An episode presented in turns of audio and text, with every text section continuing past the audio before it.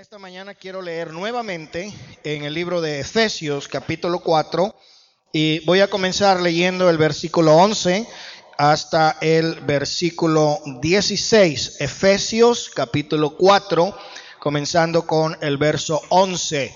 Dice la palabra del Señor de la siguiente manera. Y él mismo, hablando del Señor Jesús, constituyó a unos apóstoles, a otros profetas, a otros evangelistas, a otros pastores y maestros, a fin de perfeccionar a los santos para la obra del ministerio, para la edificación del cuerpo de Cristo, hasta que todos lleguemos a la unidad de la fe y del conocimiento del Hijo de Dios, al hombre perfecto, a la medida de la estatura de la plenitud de Cristo. Y así ya no seamos niños fluctuantes llevados por doquiera de todo viento de doctrina, por estratagemas de hombres que para engañar emplean con astucia las artimañas del error, sino que siguiendo la verdad en amor, crezcamos en todo en aquel que es la cabeza, esto es Cristo, de quien todo el cuerpo, bien concertado y unido entre sí por todas las coyunturas, se ayudan mutuamente según la actividad propia de cada miembro, recibe su crecimiento para ir edificándose en amor. Gloria al Señor. Oremos, Padre, una vez más nos acercamos delante de su presencia para que tú seas bendiciendo a todos los que se encuentran aquí presentes y también a los que están escuchando por medio de la radio, para que tu palabra corra y sea glorificada en medio de nosotros y pueda traer bendición y prosperidad para nuestras vidas. En el nombre del Señor Jesús, alguien diga amén. Tenga la amabilidad de sentarse. Estamos tratando un tema que se titula El programa de Dios para la edificación de la iglesia. Y de acuerdo con el bosquejo de nuestro estudio, tenemos cuatro divisiones. La primera división es la gente que Él designó. El Señor designó ministros para edificar la iglesia de su nombre y entre ellos él escogió apóstoles, profetas, evangelistas, pastores, maestros y repartió dones a hombres y mujeres capacitados con el fin de poder edificar la iglesia que él se prometió cuando dijo a Pedro, sobre esta roca edificaré mi iglesia y las puertas del infierno no prevalecerán contra ella. La segunda parte de nuestro estudio se refiere al proceso que Dios designó. Y aquí incluíamos que el proceso que Dios designó es perfeccionar a los santos para la obra del ministerio, para servir y para la edificación del cuerpo de Cristo. Estaba leyendo en una ocasión una, un estudio y decía que aproximadamente se toman siete años, escuche bien, se toman aproximadamente siete años de estudio constante, asistiendo por lo menos unas dos veces por semana durante siete años consecutivamente, para que un cristiano pueda aprender lo que es necesario que sepa para tener una vida cristiana de provecho. Y lamentablemente, pues también leíamos en unas eh, estadísticas que la mayoría de cristianos que están en una iglesia han estado en varias iglesias. De cada 10 personas que se encontraban en una iglesia, por lo menos 7 habían estado en otra iglesia en los dos años anteriores. Y lo que este estudio estaba tratando de decir es que hay muchos cristianos que andan como saltarines, que andan como errantes de iglesia en iglesia, andan buscando el pastor perfecto, andan buscando el ambiente perfecto e ideal. Y cuando se enojan por alguna razón, pues se les hace fácil irse a otro lugar eso trae como consecuencia que hay mucha inmadurez, porque imagínense, si se necesitan aproximadamente siete años de estudio de la palabra para que una persona llegue a lograr una madurez espiritual e intelectual, cuando no tenemos esa oportunidad, pues vamos a estar eh, siempre aprendiendo, como dice la escritura también, que hay muchos que siempre están aprendiendo, pero nunca llegan al conocimiento de la verdad. Otra triste estadística que nos alarma profundamente es que de cada 10 personas bautizadas en una iglesia, aproximadamente 8 personas van a abandonar las filas de la iglesia en un lapso menor de 3 años. Hay mucha inestabilidad y hay muchas ah, deserciones pero gracias a Dios porque hay todavía personas fieles que han entendido lo que el Señor dijo, el que perseverare hasta el fin, ese será salvo. Así que el, principal propósito por el cual Dios ha puesto ministros en la iglesia es para enseñar a los santos, para edificar el cuerpo de Cristo, para prepararle al Señor una iglesia de la cual se pueda sentir digno de decirle, Señor, esta es la novia que te he escogido, esta es la novia que te he preparado y el Señor pueda decir con gusto, me agrada, estoy contento y satisfecho con el trabajo que ustedes han hecho. Gloria al nombre del Señor. Un punto importante que tratamos la semana pasada es la función de cada uno de los miembros. Y fue muy importante destacar que ninguna persona que ha sido llamada por el Señor para formar parte de su iglesia es un miembro que no tiene actividad o que no tiene función o que está simplemente allí para tomar un lugar. No, cada uno de los que han sido llamados han sido llamados con un propósito. A unos el Señor les ha dado un talento, a otros el Señor les ha dado otro talento, a unos el Señor le da el don del canto, a otros le da el don de la música, a otros le da el don de los talentos de cocinar. A cada uno Dios le da su talento y cada uno debe hacer lo que Dios le ha ordenado con alegría de corazón si es necesario que alguien se encargue de la limpieza, que lo haga con gozo, con alegría, porque eso también es importante en el cuerpo del Señor. Alguien diga gloria a Dios. Dios nos permita en el día de hoy avanzar un poco más y estamos mirando el propósito que Dios definió. En primer lugar, es importante que entendamos que el propósito de Dios es que lleguemos a la unidad de la fe. Cuando hablamos de la unidad de la fe, nos estamos refiriendo a que es necesario que nosotros aprendamos la doctrina. La palabra del Señor dice que a los seguidores de Jesús se le llamaban discípulos. Y la palabra discípulo es uno que estudia a los pies de un maestro. Ustedes están aquí como alumnos de Jesucristo, como estudiantes del maestro, del rabí. Hoy en día por ahí han aparecido muchos profetas y muchos apóstoles y hay gentes que se quieren hacer rabinos. Y la palabra del Señor dice que no nos hagamos maestros nosotros mismos, porque hay muchos que ah, se hacen maestros a sí mismos y hay mucha gente que tiene comezón de oír y cuando oyen que por ahí sale alguno que se dice que es profeta o que tiene una revelación o que tiene una una nueva doctrina, mucha gente va y detrás de ellos le sigue. Y comienzan a, a, juntarse un grupo de personas y ya forman una iglesia y al rato forman una organización y de repente hasta mandan misioneros a otros países y se forma un grupo fuerte con una doctrina que realmente no es sino filosofía de hombres, interpretaciones privadas de gente. Estaba hablando con una, persona y me dice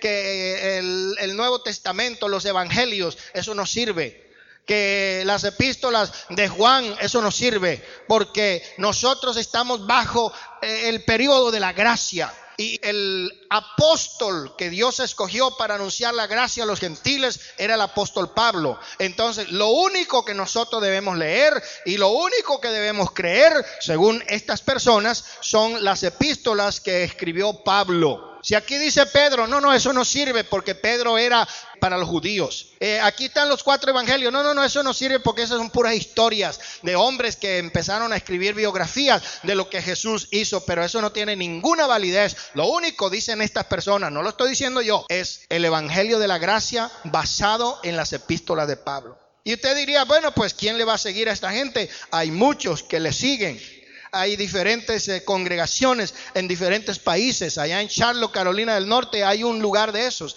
Aquí en Houston hay otro de esos. En Miami hay otro de esos. En Venezuela, en Colombia, en Ecuador se ha extendido esa doctrina que salió de Colombia y hoy día hay muchos lugares y hay varios países donde hay congregaciones que están enseñando esa doctrina. Pero hermanos, nosotros tenemos que afirmarnos en el fundamento. La Biblia dice que estamos edificados sobre el fundamento de los apóstoles y profetas siendo Jesucristo mismo la principal piedra del ángulo. Nosotros sabemos, hermano, que ninguna profecía es de interpretación privada, porque hombres de Dios escribieron siendo inspirados por el Espíritu Santo. Y todo lo que está escrito es para nuestra edificación, para nuestra exhortación, para nuestra corrección. No podemos escoger un pedazo de la Biblia y decir esto sí me gusta, esto no me gusta, si me gusta, no me gusta, como el que va deshojando margaritas, me quiere, si me quiere, no me quiere, si me quiere, no me quiere, si me gusta, no me gusta, no me gusta, sí me gusta. Aquí llegó a un pasaje de la Biblia y dice, esto no, no me gusta, esto hay que quitarlo. No, toda escritura es inspirada por Dios. Nuestro fundamento, nuestra base, la base de nuestra doctrina no es lo que yo crea, no es lo que yo aprendí en el seminario, en el colegio bíblico, en la universidad, no es lo que usted o usted o usted o usted crea, sino lo que la Biblia enseña. Y nosotros debemos tener un eslogan aquí, debemos tener un moto, debemos tener una frase que diga que hable la palabra. Y cuando habla la palabra hay que aceptarla, hay que creerla.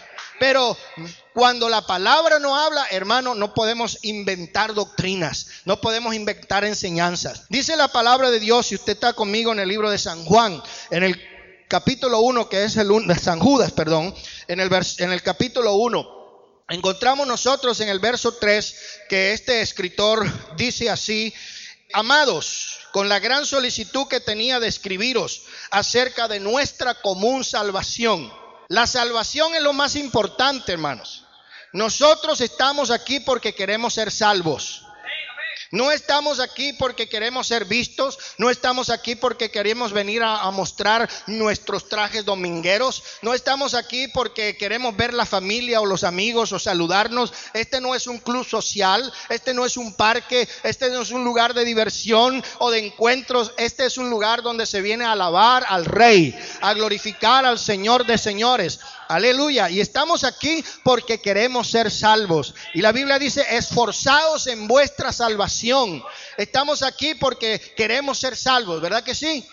Entonces, el propósito por el cual estamos unidos como una congregación es porque queremos ser salvos. Queremos ser salvos. Entonces Judas dice, por la gran solicitud que tenía de escribiros, de que de nuestra común salvación me ha sido necesario, escuche bien, escribirles para exhortarlos a que a que contendáis ardientemente por la fe que ha sido una vez dada a los santos. El apóstol San Pablo escribió en una de las cartas de los Corintios, si alguno quiere ser contencioso, nosotros no tenemos esa costumbre, ni tampoco las iglesias de Dios. Nosotros no tenemos por qué ir a andar contendiendo acerca de doctrinas. Nosotros no tenemos por qué andar buscando aquellas cosas que son controversiales y, que son divisionistas y andamos allí tratando de, buscar gente con las cuales ir a pelear.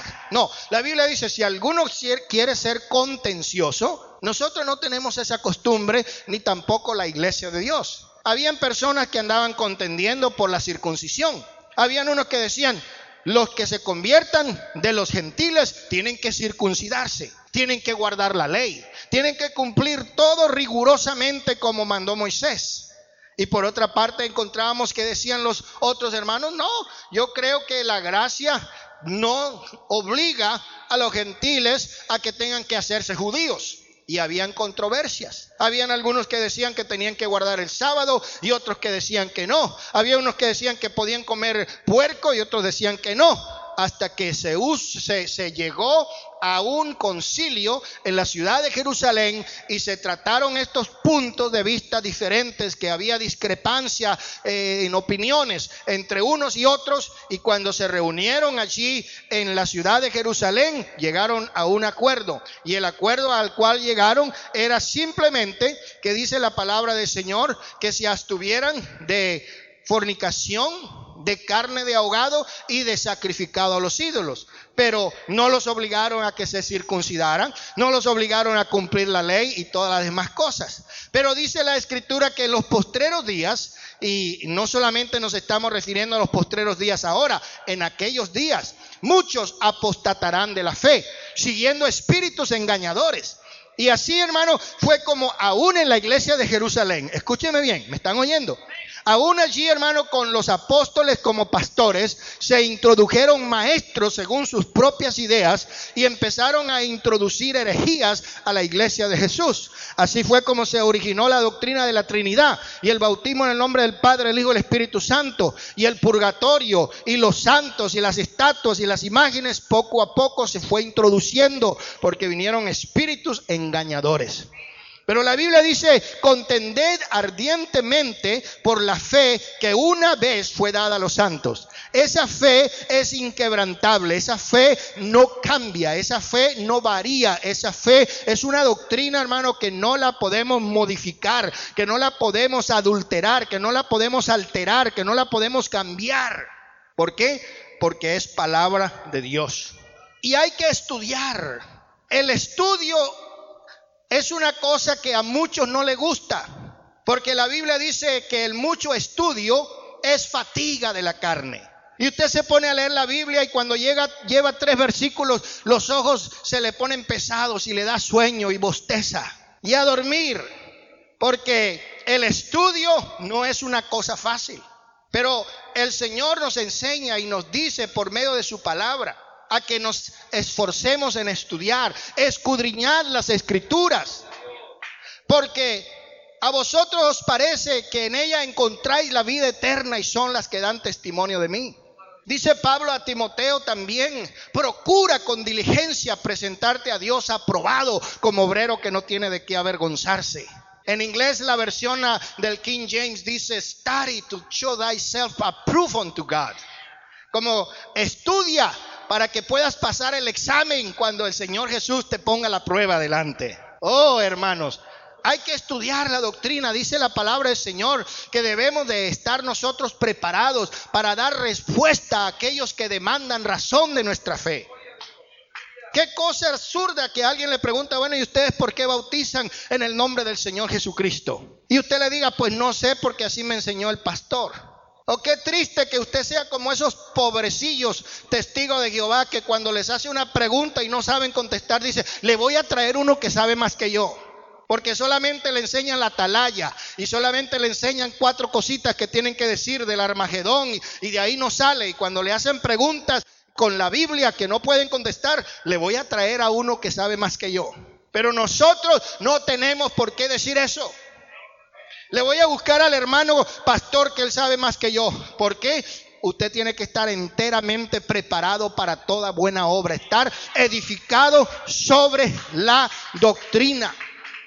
Tenemos que, el segundo punto dice, llegar al conocimiento del Hijo de Dios. Hay personas que todavía, a pesar de que están en la iglesia del nombre y que creen en la unicidad de Dios, todavía tienen problemas para entender la diferencia entre el Padre, el Hijo y el Espíritu Santo y muchas veces hasta se sienten confundidos y se sienten aturdidos y viene alguien y les eh, predica y dicen si es verdad lo que dice. Estaba por ahí escuchando en un programa radial y le preguntaron a un locutor trinitario que por qué cuando ellos leían la Biblia empezaban en el nombre del Padre y del Hijo y del Espíritu Santo. Que por qué cuando bautizaban las personas, bautizaban en el nombre del Padre y del Hijo y del Espíritu Santo. Entonces este locutor astuto dijo, bueno, ¿y cuál es el nombre del Padre? Pues Jesús. ¿Y cuál es el nombre del Hijo? Pues Jesús. ¿Y cuál es el nombre del Espíritu Santo? Pues Jesús. De todas maneras, cuando hablamos en el nombre del Padre, del Hijo y del Espíritu Santo, hablamos en el nombre de Jesús, ¿no es verdad? Y la señora dijo, pues sí es verdad. Y por ahí andaba una del nombre un poco confundida. Y dice, lo que ese hombre dijo parece que es cierto. Yo como que me voy a hacer de los tres. El Señor reprenda la mentira. Hombres que con astucias usan las artimañas del diablo para engañar, si fuese posible, a los escogidos. Pero nosotros tenemos que saber en quién hemos creído. Yo sé en qué he creído. Yo sé lo que estoy predicando. Y hermano, si usted tiene falta de revelación, de iluminación, pídasela a Dios, el cual da abundantemente y sin reproche. Pídale a Dios, Señor, revélame ¿Cómo está esto del Padre, del Hijo, del Espíritu Santo, del abuelo, el tío y los sobrinos? Y Dios le va a dar revelación por la Biblia. Que hable la palabra. Yo recuerdo, hermanos, que ya yo estaba bautizado en el nombre del Señor Jesucristo por obediencia.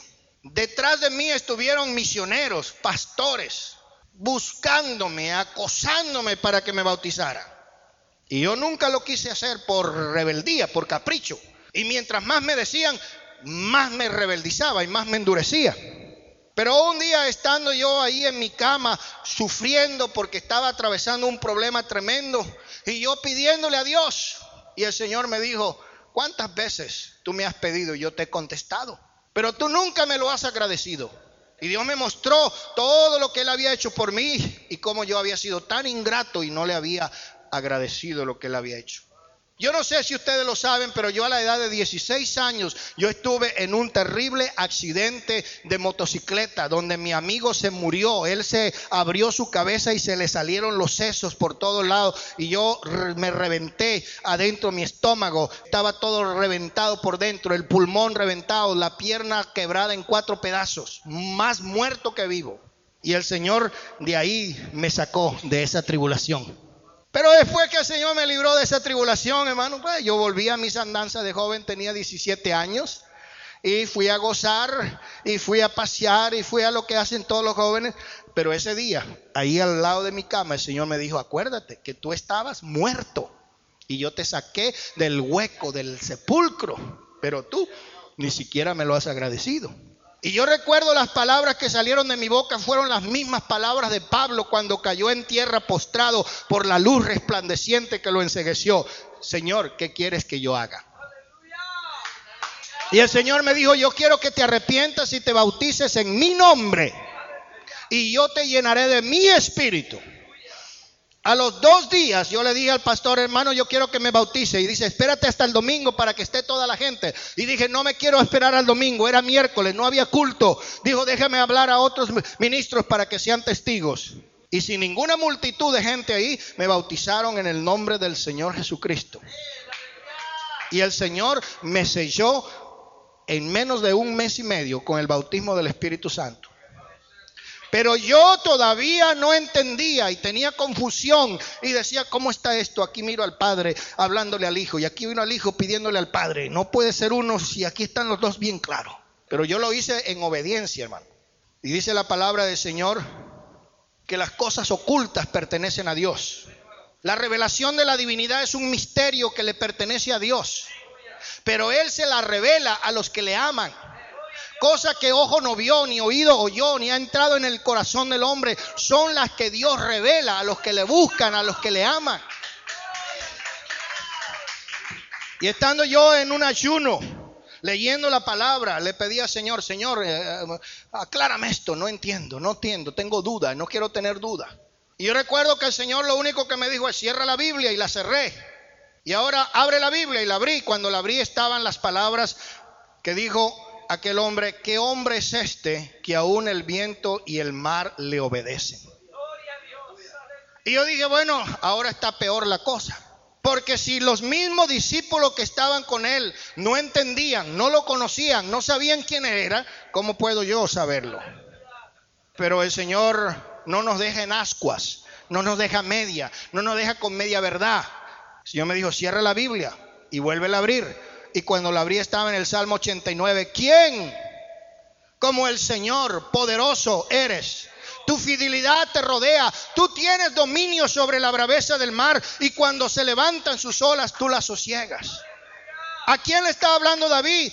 Me dijo el Señor, estaba hablando de ese Dios del Antiguo Testamento. Gloria Señor, en ese momento yo pude darme cuenta que el mismo Dios de David, al que él cantaba salmos y alabanzas, era el que estaba en el barco en la persona de Jesús. Eso es revelación. Y si usted quiere leer más sobre esto, hermano, yo tengo testimonio impreso en un tratado que se llama ¿Qué hombre es este? El Señor me dijo, escríbelo y hemos publicado más de 20 mil folletos de esos y lo hemos distribuido en muchos lugares. Pero quiero compartir este testimonio con ustedes porque es como Dios abre el entendimiento por medio de las escrituras para que nosotros comprendamos en qué hemos creído, en qué estamos edificados, cuál es el conocimiento que Dios quiere darnos a través del estudio de su palabra. Pero algunas veces nos hacemos y con el perdón y el respeto, hermano, que yo les tengo y les merezco a todos ustedes, no quiero ofender a nadie, pero algunas veces nos hacemos holgazanes, nos hacemos flojos para el estudio. El miércoles de, de, estudio Biblia es un día bastante difícil, entre semanas estamos cansados de la fatiga del trabajo. El domingo en la mañana es el día que debería quedarse descansando su cuerpo porque la carne es débil y pide descanso y pide cama. Pero es tiempo de estudiar la palabra. Es tiempo de examinar la doctrina que estamos creyendo. Yo doy gracias al Señor, hermanos, porque en medio, en medio del pueblo unicista ha habido mucha escasez de talentos intelectuales. En parte porque muchos de los antiguos pastores le decían a los jóvenes, no estudien porque el estudio es del mundo. Y después cuando estaban enfermos iban con el doctor. Cuando tenían problemas legales iban con el abogado para que le arreglaran los problemas. Pero gracias al Señor, hermanos, que hoy en día Dios ha levantado talentos en el pueblo del, nombre. Y han empezado a salir hombres que están escribiendo libros muy importantes y muy bien eh, escritos acerca de la doctrina de la unicidad. Antes no se encontraba un librito que no fuera eh, Está Jesús en la divinidad o la divinidad de Jesús por el pastor Magui, que era un librito chiquitito como de unas 30, 40 eh, páginas. Había un librito por ahí que se llamaba La revelación del misterio de Dios, escrito por el hermano Daniel Joel. Y era todo. Pero gracias a Dios que hoy estamos, hermanos, eh, eh, viendo que hay más producción literaria, hay más libros, hay más estudios sobre la doctrina de la unicidad. Y es una de las razones por las cuales yo he promovido ese libro, La unicidad de Dios. Ya yo creo que eh, más o menos hasta el día de hoy yo he comprado mm, como unos 200 libros de esos para que la gente estudie, para que la gente pueda tener la oportunidad de conocer más acerca de la doctrina. Del plan de salvación. Es importante. Acuérdese que Judas dijo, en nuestra común salvación. Tenemos que enfocar aquellas cosas que son indispensables para la salvación de las almas perdidas. Podemos pasar nuestro tiempo hablando de cosas que edifican a unos y destruyen a otros. Pero debemos tener en mente que hay almas que están perdidas. Y a veces vienen a la iglesia dos, tres, cuatro visitantes con el propósito de escuchar un mensaje evangelístico de esperanza, de aliento, de salvación. Y si dedicamos el tiempo para lavar los trapos sucios de todos los que no están andando conforme a lo que nosotros creemos que deben de hacer, pues van a decir los visitantes, no, pues aquí tan peor de lo que yo creía. Me regreso para la cantina donde están mis cuates. Pero quieren oír un mensaje de salvación. El mensaje del amor de Dios, el mensaje de Jesús. Yo les invito, hermanos, para que estudien la palabra, para que lean, para que se esfuercen, a fin de que lleguemos al conocimiento de la doctrina acerca. La palabra que yo os he hablado, ella os juzgará en el día del juicio. Esta es la condenación, que el Señor vino al mundo y los hombres amaron más las tinieblas que la luz. En el mundo estaba y el mundo por él fue hecho. A los suyos vino y los suyos no lo conocieron. Pero gracias a aquellos que le conocieron, a los que creen en su nombre, que hoy han sido hechos hijos de Dios. Usted es una hija de Dios. Usted es un hijo de Dios. Porque usted ha creído en el nombre que es sobre todo nombre. Ese nombre maravilloso del Señor Jesús. ¿Cuántos alaban al Señor? Ahora, ¿por qué es necesario el estudio a fin de que lleguemos a la unidad de la fe? Porque es necesario, hermanos, que alcancemos madurez. ¿Alguien diga? ¿Alguien diga? Madurez. Yo estaba pensando acerca de este tema en esta mañana y yo me acordé cuando mi hijo que está aquí conmigo tenía tres años y él me miraba todos los días, yo me ponía una cosa blanca en la cara y me quitaba la barba y un día se antojó de hacer lo mismo y andaba ahí con la cara toda cortada porque se puso a afeitarse y no tenía nada que rasurarse, nomás lo hacía por imitación. Ahora que ya está grande y tiene barba, entonces ahora peleo con él para que se la quite. Pero cuando no tenía, ahí andaba rasurándose. Y, y, un día se cortó un poco la cara porque se andaba rasurando. ¿Y por qué me acuerdo de esto? Es porque hay niños que se quieren hacer viejos. Y hay viejos que todavía siguen siendo niños. Y en la iglesia el Señor nos enseña que ya no debemos de ser niños, que ya debemos de ser maduros. Hay niños espirituales que ya tienen 15 años en la iglesia y todavía siguen siendo niños. Hay otros que apenas acaban de llegar a la iglesia y aún todavía el pelo hasta lo tienen mojado porque no hace nada que se bautizaron. Ya quieren ser pastores, ya quieren ser maestros. Pero todo tiene su proceso de crecimiento. Dios nos ha dado vida. ¿Cuántos de ustedes tienen vida? Y lo que tiene vida crece. Y si tenemos el espíritu que da vida, tenemos que crecer. Y ese crecimiento se tiene que manifestar por los frutos. Hay mucha inmadurez. Y digo Pablo en Primera de Corintios capítulo 13 y el verso 11. Cuando yo era niño, alguien diga, cuando yo era niño. Qué bonito que por lo menos en esta mañana dice la hermana, a mi hijo nunca le había hecho una piñata, pero aunque tiene 14 años, se le hizo una. Porque ya dejó de ser niño, ya es un adolescente. Pero ya no puede decir, a mí nunca me hicieron una piñata. pero cuando yo era niño, yo jugaba con carritos. Y jugaba con caballitos. Y jugaba con pelota. Cuando yo era niña, dicen algunas, jugaba con la muñequita jugaba ah, con las tacitas que estaba haciendo café. Cuando era niño, yo hablaba como niño. Diga, hablaba como niño. Pensaba como niño. Juzgaba como niño. No, no jugaba.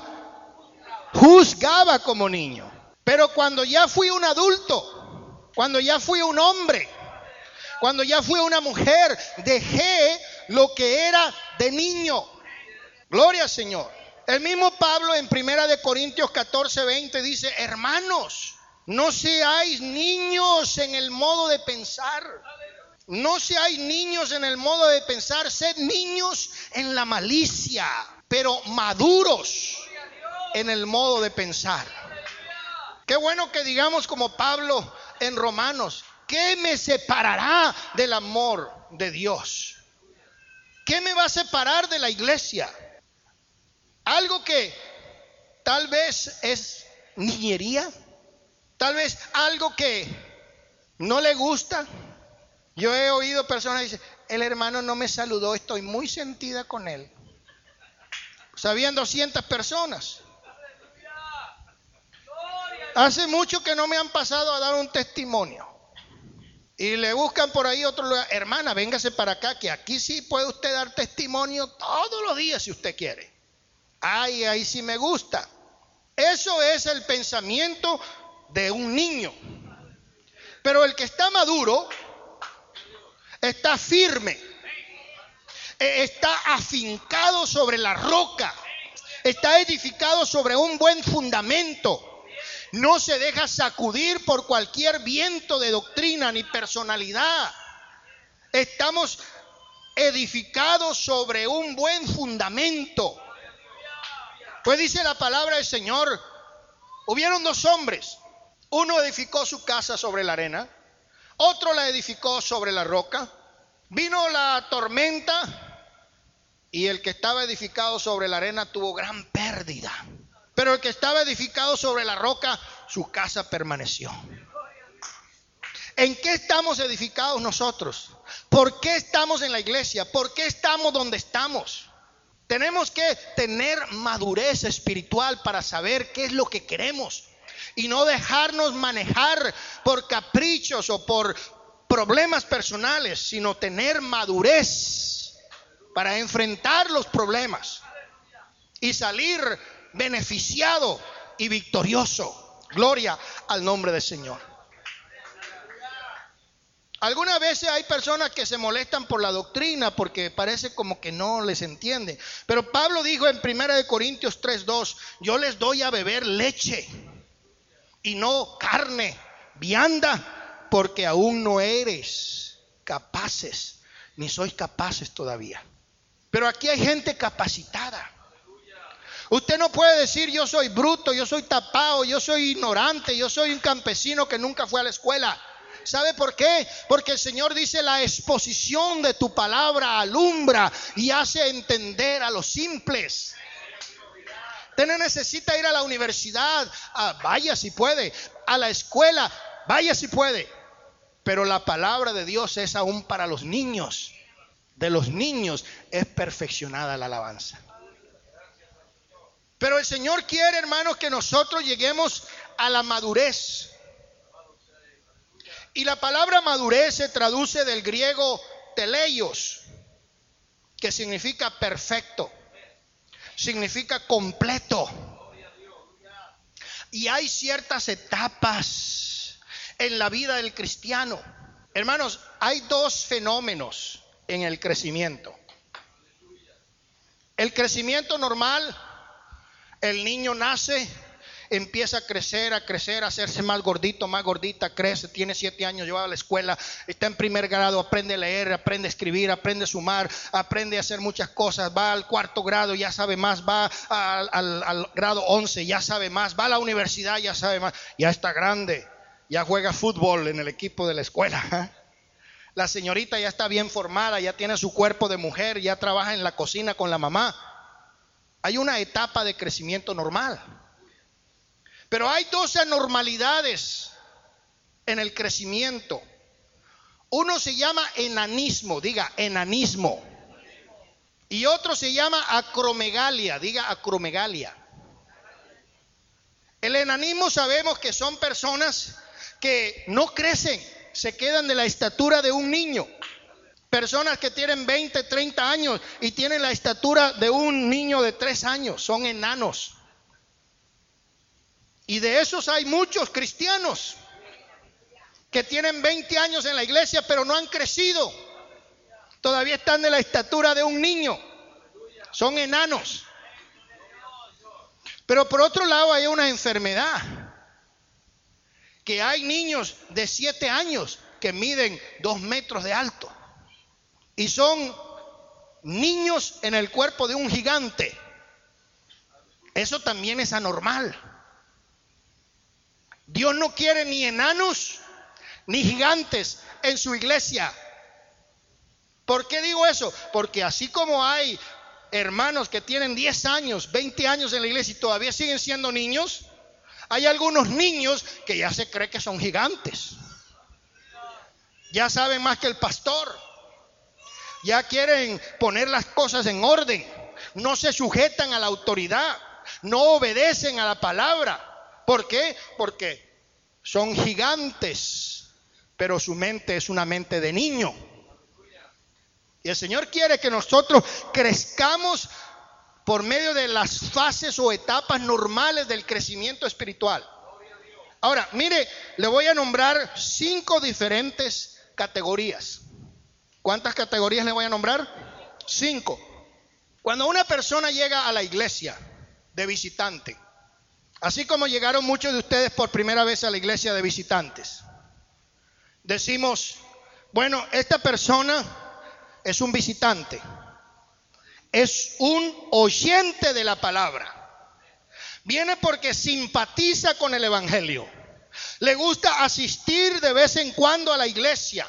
Le gusta escuchar los predicadores. Le gustan los cantos de adoración y alabanza. Es un oyente, diga oyente. Y así, hermano, llegamos un día nosotros a la iglesia de oyentes. Pero la Biblia dice, la fe viene por el oír y el oír la palabra de Dios. Cuando una persona viene de oyente y oye el Evangelio, esa persona llega a la segunda etapa. ¿Cuál es la segunda etapa? Ya no es oyente, ya es creyente. Diga, creyente. Y el creyente es el que cree en el Señor Jesucristo como su Salvador. Asiste a la iglesia, pero todavía no se involucra en nada. Pasó de oyente a creyente. Pero ya entra en una, en una fase diferente. Porque ya cuando es creyente dice, pastor, yo miro la necesidad de ser bautizado. Yo, yo quiero bautizarme, pastor. Entonces pasa a la tercera fase que es discípulo. ¿Cuál es la primera? Oyente. La segunda, creyente. Ahora es un discípulo. El discípulo está comprometido con el Señor. Participa en el ministerio local. Hermano pastor, este, quiero venir a la iglesia temprano para limpiar el templo. Hermano, eh, quisiera saber qué día van a salir a evangelizar a los apartamentos para yo ir a repartir literatura. Tiene un compromiso de servir en el ministerio local. Entonces fue oyente, creyente, discípulo. Ahora se convierte en un siervo, diga siervo. El siervo es el que tiene delegación de parte de Dios. Cumple órdenes. Son líderes locales que están en la iglesia para apoyar el ministerio del pastorado de, de la iglesia. Son colaboradores juntamente con el Señor en la obra del ministerio. Fueron oyentes, después fueron creyentes, después fueron discípulos, ahora son siervos. Y la última fase es la fase de aquellos que conocen la voluntad y el deseo de su Señor. Si yo digo a mi hermano, la comida favorita de él son las pupusas de chicharrón con queso, es porque ya lo conozco. Digo, a la hermana lo que le gusta es el pescado asado, porque le conozco. A este hermano le gusta la carne de res asada en brasas.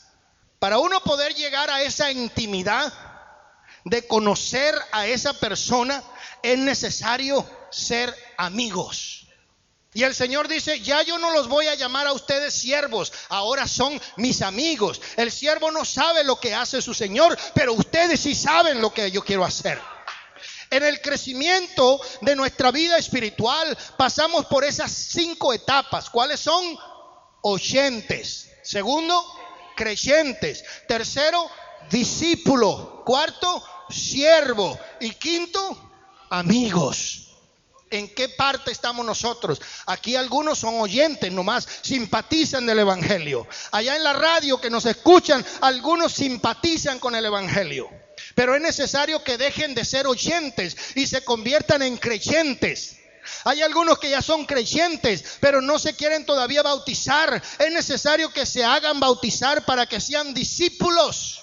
Y ya hay algunos que ya son discípulos, tienen que ponerse al servicio del Señor para que los usen, para que sean siervos. Y cuando usted llegue ya a pasar esa fase, usted se va a convertir en un amigo de Jesús oyente, creyente, discípulo, siervo y amigo. Decimos también en la epístola de San Juan, en la primera epístola de San Juan, en todo el libro, vamos a encontrar tres categorías. En primer lugar, en primera de Juan capítulo 2, versos 12 y 13, encontramos la palabra hijitos. ¿Alguien diga? Hijitos. ¿Quiénes son los hijitos? Son los recién nacidos, los recién bautizados, los recién plantados, los que están empezando en el camino del Señor. Son tiernitos. Y Juan los llama como? No oigo. hijitos.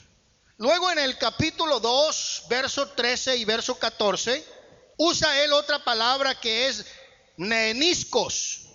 Y estos neeniscos son los jóvenes, digan jóvenes. Y los jóvenes espiritualmente hablando son los que empiezan a dar fruto. Son los que están desarrollándose en el Evangelio. Son los que están dando fruto de arrepentimiento. Están dando fruto de su evangelización, de su testimonio. Entonces ya no son hijitos, ya son jóvenes. Y finalmente utiliza él en Primera de Juan capítulo 2 y verso 14 y también aparece en Tito capítulo 2 verso 4 la palabra padres. Alguien diga padres. Estos son los que se han desarrollado y que les sirven al Señor como maestros de otros. Otros que necesitan ser enseñados, orientados en la palabra. Entonces Juan habla de hijitos, habla de jóvenes y habla de padres. Vamos a repetir eso. Hijitos, jóvenes y padres. Necesitamos entender que hay esas fases o esas etapas para llegar a la madurez espiritual. ¿Quiénes son los que no han llegado a la madurez espiritual? Aquellos que solamente toman leche espiritual. En el libro de Hebreos capítulo 5 y el versículo 12, donde Pablo habla y dice, desead como niños recién nacidos la leche espiritual pero ahí en el libro de Hebreos, en el capítulo 5, y vemos el verso 12, debiendo ser ya maestros después de tanto tiempo, tenéis necesidad que se os vuelvan a enseñar cuáles son los primeros rudimentos de la palabra de Dios. Habéis llegado a ser tales que tenéis necesidad de leche y no de alimento sólido. Las actitudes de aquellos que no han alcanzado madurez espiritual se manifiesta a través de los celos, se manifiesta a través de la falta de conocimiento, se manifiesta a través de la envidia. Una persona que tiene celos, que tiene falta de conocimiento y que tiene envidia, es una persona que no ha alcanzado madurez espiritual. ¿Y cuántos problemas se hubiesen podido evitar si hubiese habido madurez para entender los celos, la envidia y la falta de conocimiento. Hay un dicho que dice, se necesitan dos para comenzar una pelea. Usted no puede pelear con una persona que no esté dispuesto a pelear. Pero si usted tiene madurez espiritual y hay una persona que tiene celo, que tiene envidia y que tiene falta de conocimiento, Usted como una persona madura en las cosas espirituales, usted puede enfrentar eso en el temor de Dios y en el amor de Dios. Y no va a traer destrucción ni fracaso, sino edificación y bendición. ¿Cómo se manifiesta la inmadurez espiritual? Con contiendas. Veamos lo que dice el libro de Primera de Corintios capítulo 3 y verso 3. Porque aún sois carnales, pues habiendo entre vosotros celos, contiendas y disensiones, ¿no sois carnales? Andáis como hombres, y yo le agrego, que no conocen a Dios. Hombres que no conocen la palabra, hombres que no respetan las cosas espirituales. ¿Cuántos andan con divisiones, con partidismo? Son cristianos que con sus actitudes eh, están considerando que ellos solamente tienen la razón y pelean con todo el mundo que no esté de acuerdo con ellos. Y cuando hay contenciones en la carne, vienen divisiones. ¿Por qué? Porque al haber una contienda en la cual nosotros estamos diciendo, ah, yo tengo la razón, así es como yo creo, así es como yo lo veo, van a haber personas que están de acuerdo y dicen, sí es verdad, pero van a haber personas que no están de acuerdo y va a decir, no, eso no es así. Y al haber contienda va a haber división. Algunos decían, yo soy de Pablo. ¿Por qué decían de Pablo? Porque esas son las personas que se interesan en lo novedoso, en el conocimiento. Ah, qué elocuente habla esa persona. Mire nomás, qué sabiduría tiene. Son los que, ese es de Pablo. Yo sigo a ese maestro porque eh, ese, ese maestro es un doctor, es un rabino, es una persona de mucha letra. Pero ¿qué? No les cambia su vida el ministerio de esa persona. Hay algunos que dicen, yo soy de Apolos. Se interesan en la elocuencia del predicador. Hay otros que dicen, yo soy de Cefa. Esos son los que han estado desde el principio en el ministerio y luego se considera que son fundadores y por lo tanto tienen derechos, porque yo empecé aquí desde el principio. Hay algunos que dicen, no, yo no soy ni de Pablo, yo no soy ni de Apolo, yo no soy ni de Cefa, yo soy de Cristo. Qué bonito suena, ¿verdad? Pero esas personas son aquellos que no reconocen la autoridad que Dios ha delegado en la iglesia a los ministros. A mí, a mí no me manda ningún hombre. Yo no me sujeto a ningún pastor. Mi pastor es el Señor Jesucristo. Los demás son hombres como yo. No aceptan la autoridad del ministerio. Y solamente son yo y Cristo, Cristo y yo. Amén. Algunos hacen distinciones en la iglesia.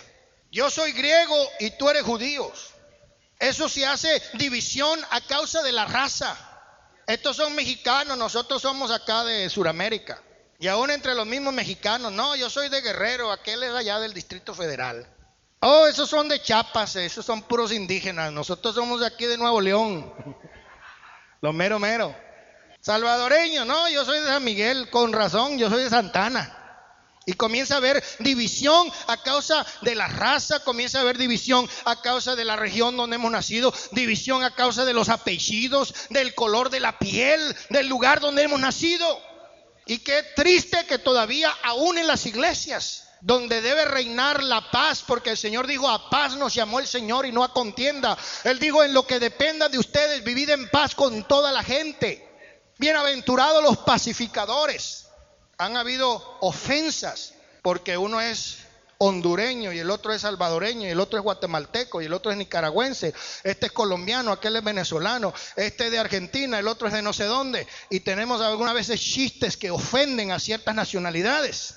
Hermano, y el pueblo de Dios tiene que evitar eso porque el Señor quiere que alcancemos la madurez espiritual. ¿Cuántos alabamos el nombre del Señor? Oh, pero el que está maduro, gracias a Dios, está acostumbrado al alimento sólido, está acostumbrado a la doctrina, está acostumbrado a la enseñanza. Oh, él sabe que para poder crecer espiritualmente necesita comer alimento que sea sólido. Una vez decían por ahí una señora, no, los que están enamorados dicen contigo pan y cebolla, pero ya después que vienen los problemas, ¿usted cree que usted puede tener a su esposo contento, hermana, dándole frijoles y tortillas todos los días? En la mañana, en la tarde, al mediodía. Al día siguiente le cambia el menú y en vez de darle frijoles con tortillas, le da tortillas con frijoles se los adorna bien bonito de una manera o de otra manera. A las dos semanas el marido le va a decir, sabes que mi amor te quiero mucho, pero ya estoy hastiado de frijoles y tortillas. Dame algo más, un pedacito de carne por ahí de perdida. Espiritualmente de la misma manera, hermano. Si solamente tenemos un mensaje, un mensaje, un mensaje, un mensaje, lo mismo, lo mismo, lo mismo, lo mismo, lo mismo, lo mismo, lo mismo, va a llegar el momento en que se aburre ya no es efecto, ya no tiene nutriente espiritual. Pero el que está maduro quiere aprender más. Está acostumbrado a la palabra de justicia. Tiene los sentidos ejercitados para discernir el bien y el mal. Una de las cosas que yo aprendí en la universidad no fue tanto conocimientos acerca de mi profesión, de mi carrera, sino una de las cosas que nos enseñaron es lo siguiente. Usted no tiene por qué aceptar lo que oye como verdad, a no ser que usted la examine, la analice. Y una de las cosas que enseñan en el método científico es a preguntar. Cuando alguien dice, una vez sucedió esto y aquello lo otro, uno dice, hmm, me pregunto, ¿dónde pudiera yo comprobar que lo que está diciendo es verdad? Y en la medida en que usted ejercita los sentidos, va a discernir cuando le hablan y no se va a dejar meter gato por liebre. Porque usted conoce la palabra, discierne la palabra. Y la Biblia dice escudriñar los espíritus para ver si son de Dios. ¿Con qué espíritu es que se está presentando algún conocimiento o alguna enseñanza o, algún mensaje? ¿Cuál es el propósito? Y no es necesario decir amén a todo lo que yo diga, porque si lo que yo digo no va de acuerdo con lo que la Biblia dice, hágame un mentiroso. Dígame, eso no va de acuerdo con la Biblia. ¿Por qué? Porque usted escudriña las escrituras, porque usted examina el espíritu y porque usted tiene la palabra y tiene el espíritu para darse cuenta. El que es maduro habla sabiduría. Una sabiduría que va aumentando a medida que el conocimiento va aumentando. Usted va aumentando el conocimiento de Jesús, usted puede hablar más claramente acerca del mensaje del Señor. Oh, gracias al Señor por los maduros, porque los maduros trabajan en la obra de Dios, no por competencia, Voy a hacer talentos y voy a vender 400 dólares porque la hermana que ella vendió 300 y yo le tengo que ganar porque yo no voy a hacer menos que ella. Yo voy a traer 10 visitantes porque el hermano fulano trajo 9 y yo le tengo que ganar porque yo no me voy a ganar de él. Estamos trabajando en la obra de Dios no para competir, sino porque cada uno tiene una función en el cuerpo de Cristo. Los que han alcanzado madurez han sobrepasado los rudimentos del Evangelio. Ya usted conoce el mensaje del bautismo. Vamos a meternos más adelante en cosas más profundas, sin dejar a un lado estas cosas importantes, porque hay tiernos que nunca lo han aprendido. El que es maduro no contiende por cuestiones de doctrina. Su conocimiento le permite dejar de hacer cosas que aunque tenga libertad de hacerlas, puede dañar a los débiles.